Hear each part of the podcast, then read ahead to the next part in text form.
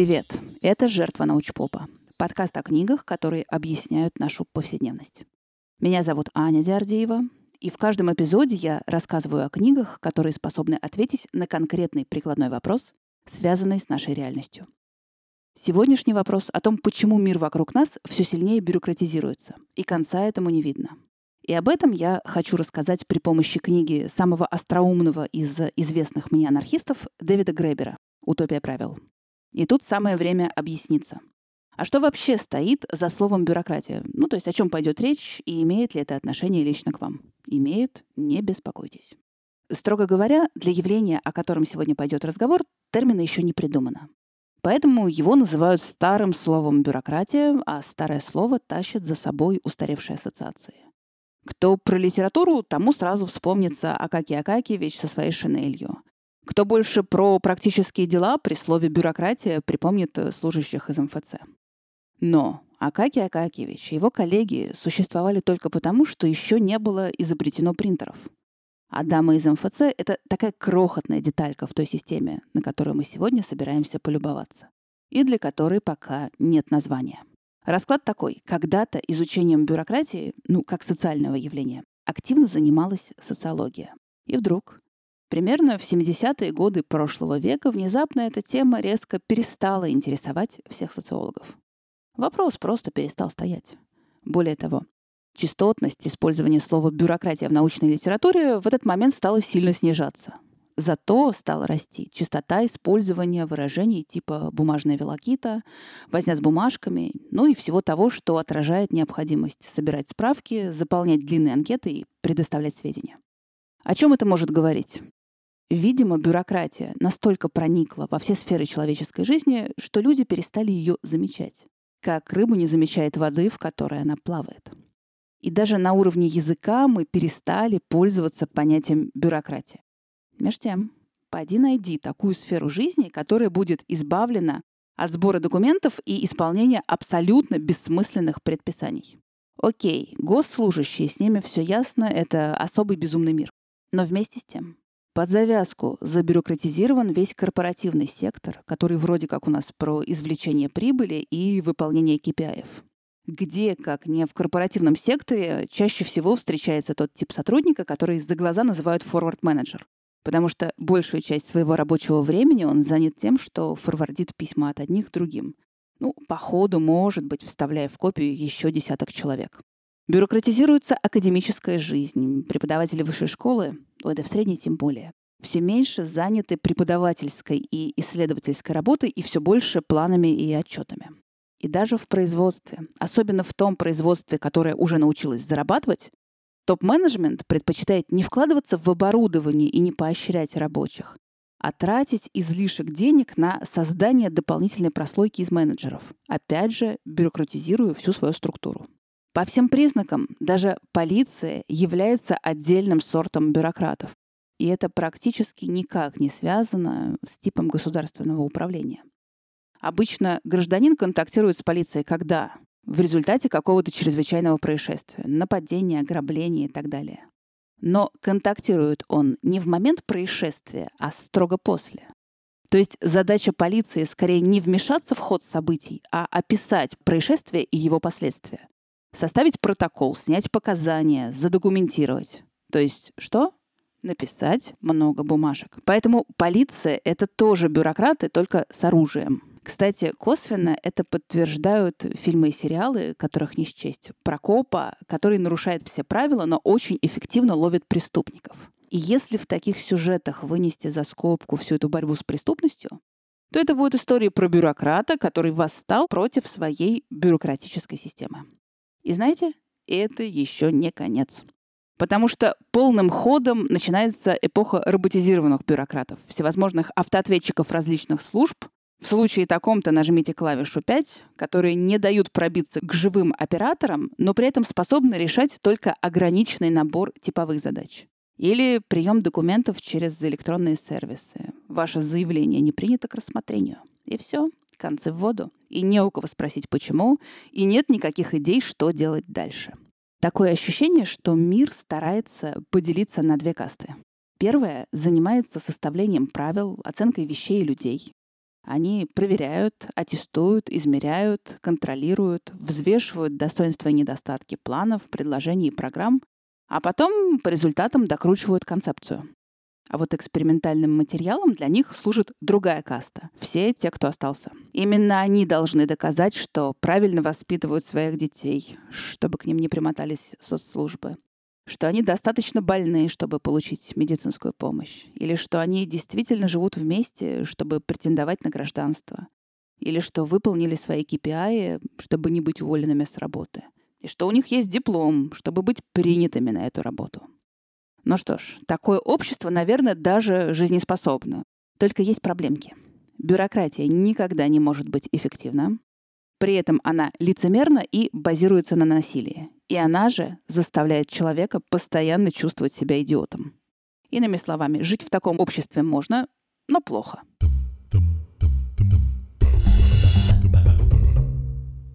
Если взглянуть на современную бюрократию как на систему, то выглядеть она будет совсем просто. Всего из двух частей. Одна — конечный пользователь, который чувствует себя идиотом, или старается на полную катушку, лишь бы не почувствовать себя идиотом при взаимодействии с бюрократией. Вторая часть концепции — сам бюрократический аппарат. А соединяют их друг с другом всего две вещи — насилие и технология. Помните, я говорила, как в 70-е из лексикона, по крайней мере, англоговорящих стран, испарилось слово «бюрократия». Тогда же, в 70-е, началось еще несколько интересных процессов. В том числе верхушка американской корпоративной бюрократии слилась в объятиях с американскими же финансовыми структурами. Именно тогда началась эпоха слияний и поглощений, спекулятивных облигаций, распродаж активов. Вы спросите, да мне что за печаль? И какое это имеет отношение к моей жизни? Сейчас отвечу. Печаль такая. Мир незаметно изменился. Если раньше, по крайней мере в голове, было четкое разделение между свободным рынком и государственным регулированием, то сейчас они сливаются друг с другом во имя получения выгоды. То есть создаются немного разных, а фактически единая бюрократическая структура, и цель ее работы — это обеспечение прибыли инвесторов. А если она единая, то она никогда не будет играть против себя самой. Гребер приводит свой любопытный разговор с экономистом о том, могут ли в принципе такие организации, как Bank of America или Goldman Sachs, быть призваны к юридической ответственности за мошенничество. Нет-нет, говорит экономист, система не играет против себя. Максимум, максимум, такая компания может быть оштрафована. При этом случаев, когда компания заплатила бы штраф, который превышал бы прибыль от ее мошенничества, пока не наблюдалось. Обычно штраф составляет 20-30% э, от чистой прибыли. Вот вам и профит. Ладно. А вам-то что за печаль? А это и есть самое интересное.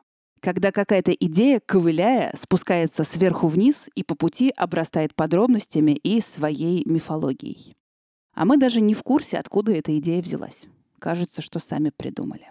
Помните, в фильме «Дьявол носит Прада» Миранда распинается про голубой свитер, который проделал путь от кутюр в масс-маркет. Вы подходите к шкафу и выбираете, не знаю, этот мешковатый голубой свитер, поскольку хотите всем показать, что вы человек серьезный, и вас совсем не волнует, во что вы одеты. Но вы не знаете о том, что этот свитер не просто голубой, не лазурный, не бирюзовый, а небесно-голубой – и вам не вдомек, что в 2002 году Оскар де Лоренто создал коллекцию вечерних платьев небесно-голубого цвета.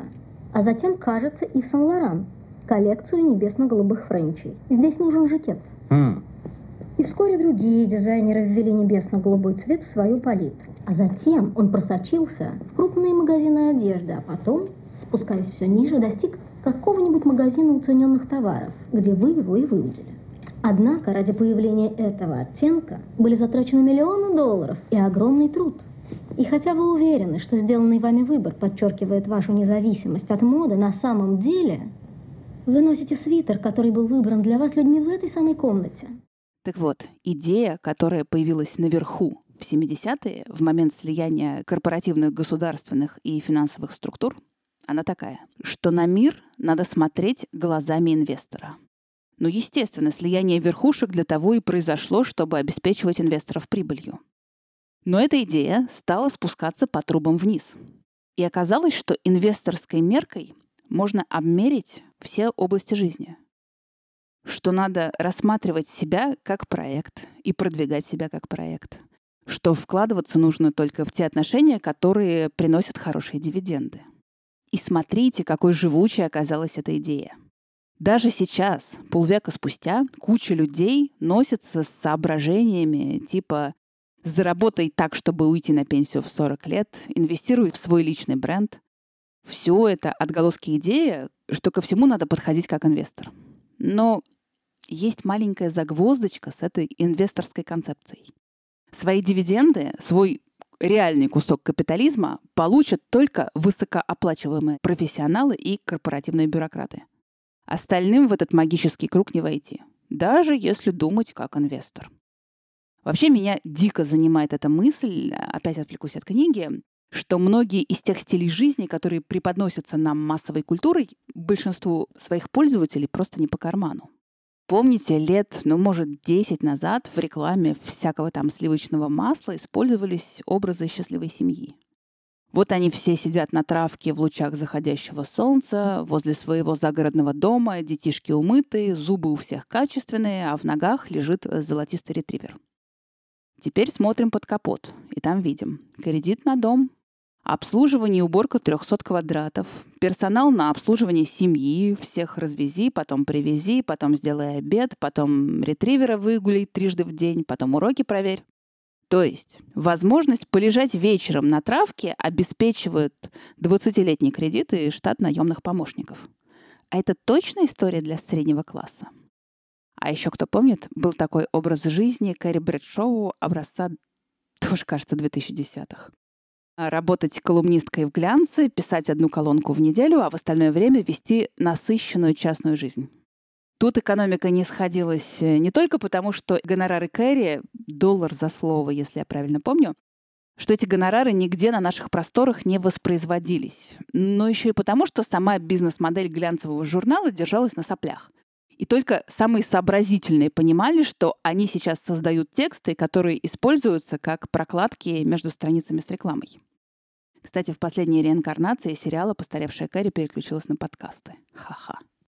Вернемся к Goldman Sachs и слиянию крупных бюрократических структур. Теперь они единое целое, и теперь они против себя играть не будут. А вот как быть с теми, кто внутри этой огромной структуры становится свидетелем мошеннических схем или неправомерных действий? А для таких случаев у нас есть двойные стандарты. Это же так просто. Смотрите, когда на вашей работе многие процессы прозрачные, и вдруг случается какое-то нарушение, как к нему отнестись? Как э, к из ряда вон выходящему. Но если создать систему двойных стандартов, такую, которая проникает во все сферы рабочей жизни, то на ее фоне уже ничто не покажется из ряда вон.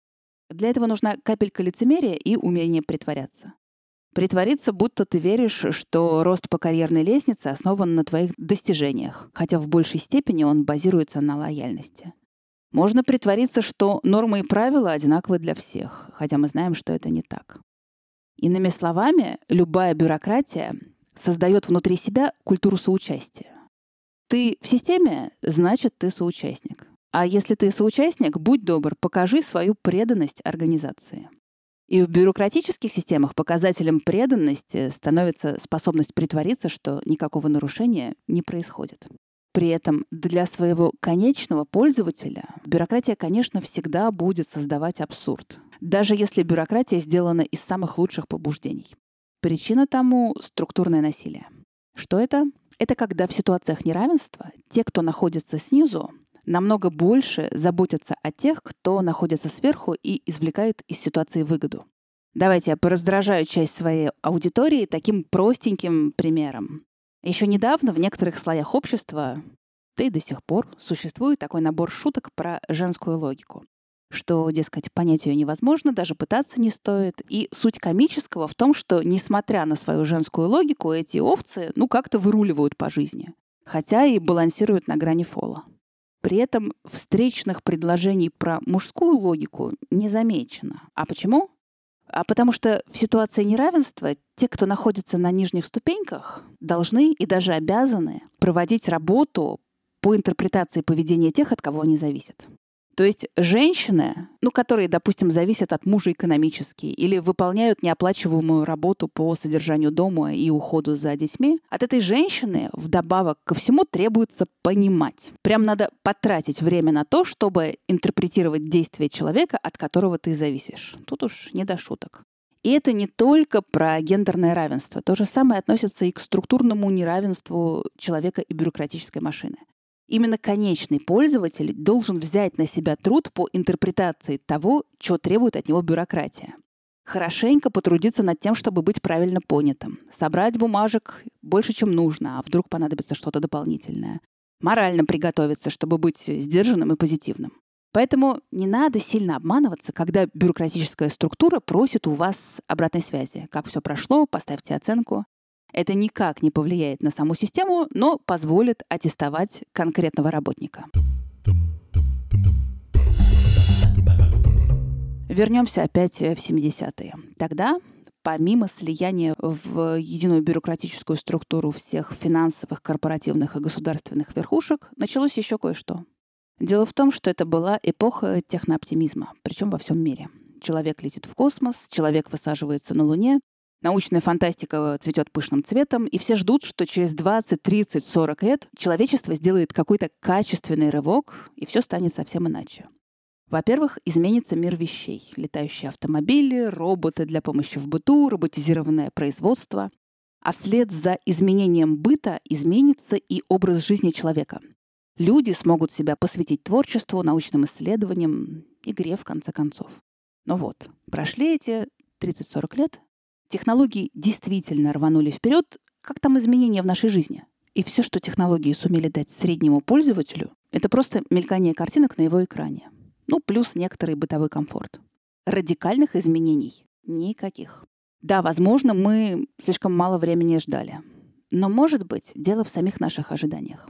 Мы тайно надеемся, что благодаря технологиям, благодаря тому приращению знания, которое они дают, изменятся сами люди, смягчатся нравы. А этого не происходит. И это большой облом. Отвлекусь на минутку от Гребера, потому что идея боли от э, несбывшихся надежд на прогресс, конечно, конечно, есть не только у него. И вот свежее прочтение этой идеи я недавно встретила у своего любимого токсичного исследователя Катерины Мурашовой в ее лекции про психологическую травму.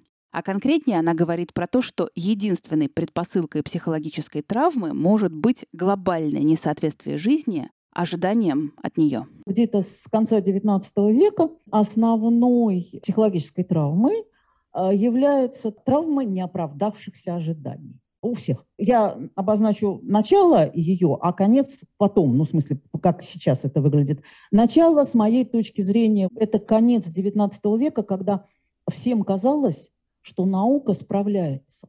Ну, что вот мир, понимаете, он улучшается.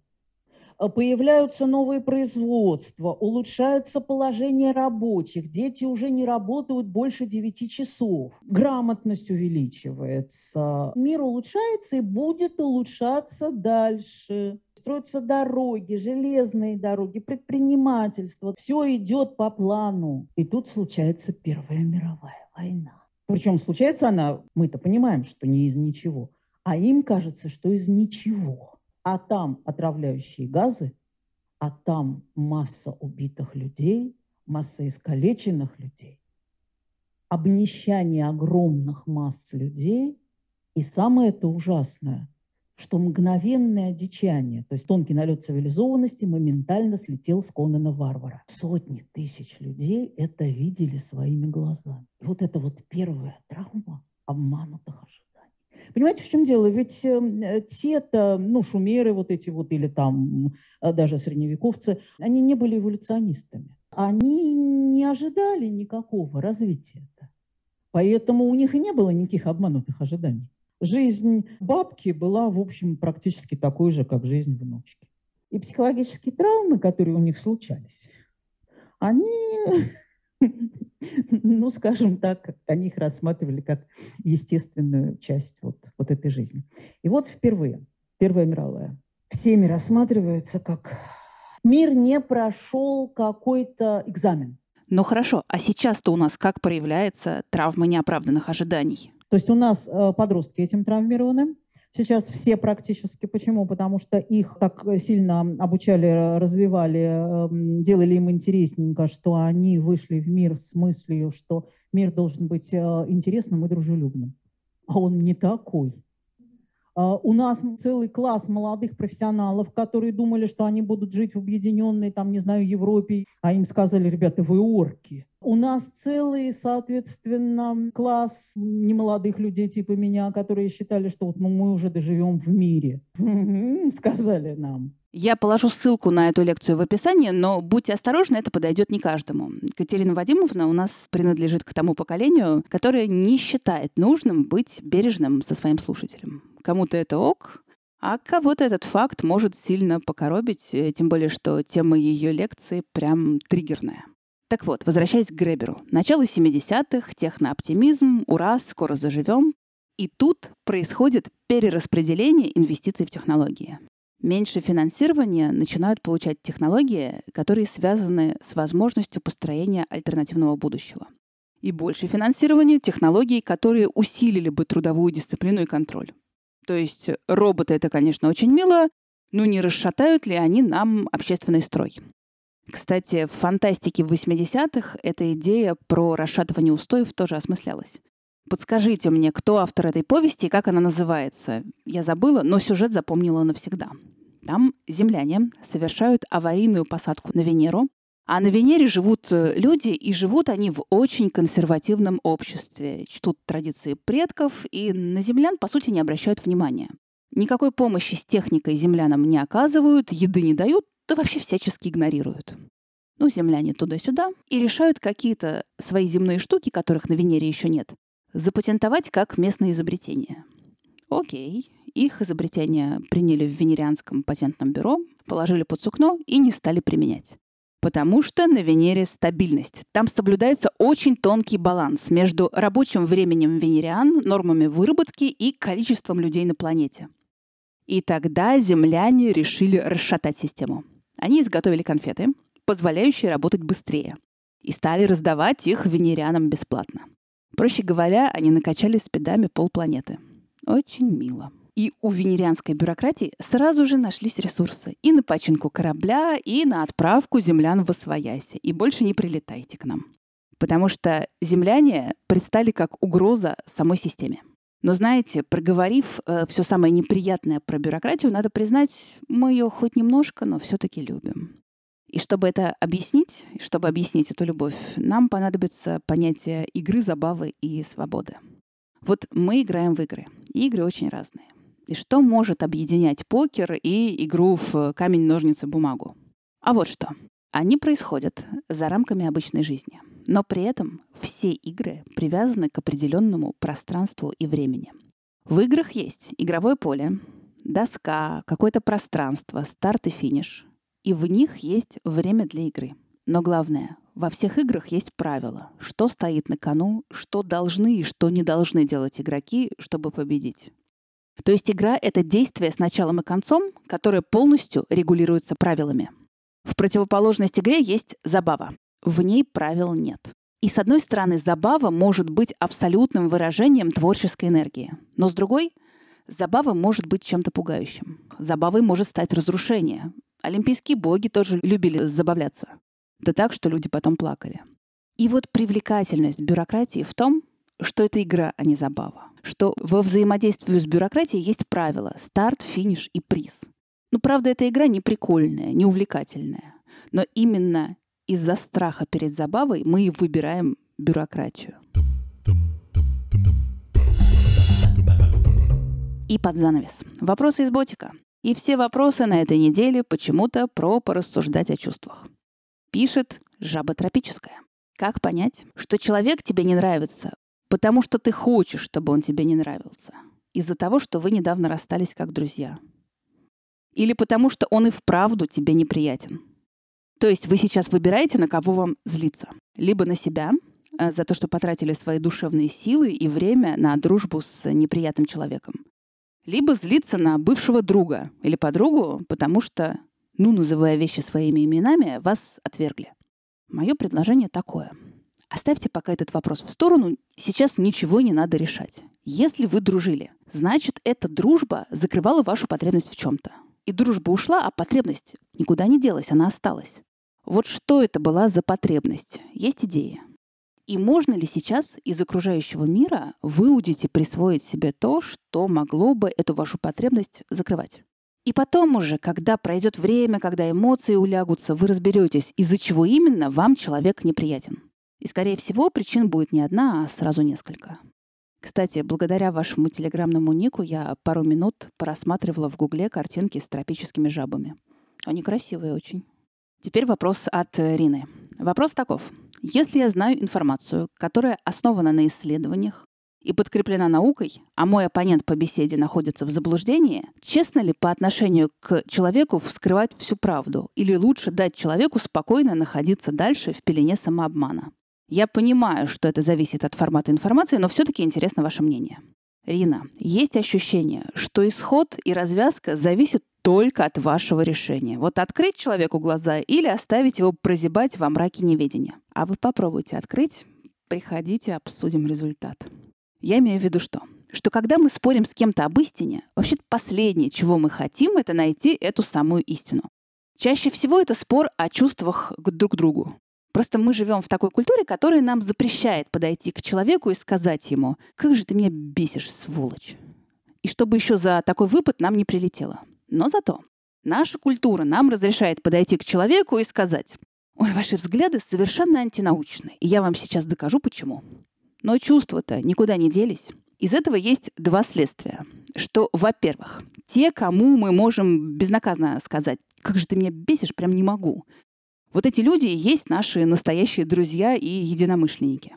И второе, что хорошо бы прощупать, что у вас там с чувствами по отношению к человеку, которому мы собираемся открыть глаза на правду. И, скорее всего, вся боль будет именно в области чувств и отношений. Ну все, прощаемся до следующей книги. С вас лайки, звездочки, если вам нравится подкаст. Не, ну вы же для чего-то дослушали его до сюда. А также краткие изложения книг эпизодов можно прочитать на Boosty или Patreon е. Ну все, до новых книг. Пока.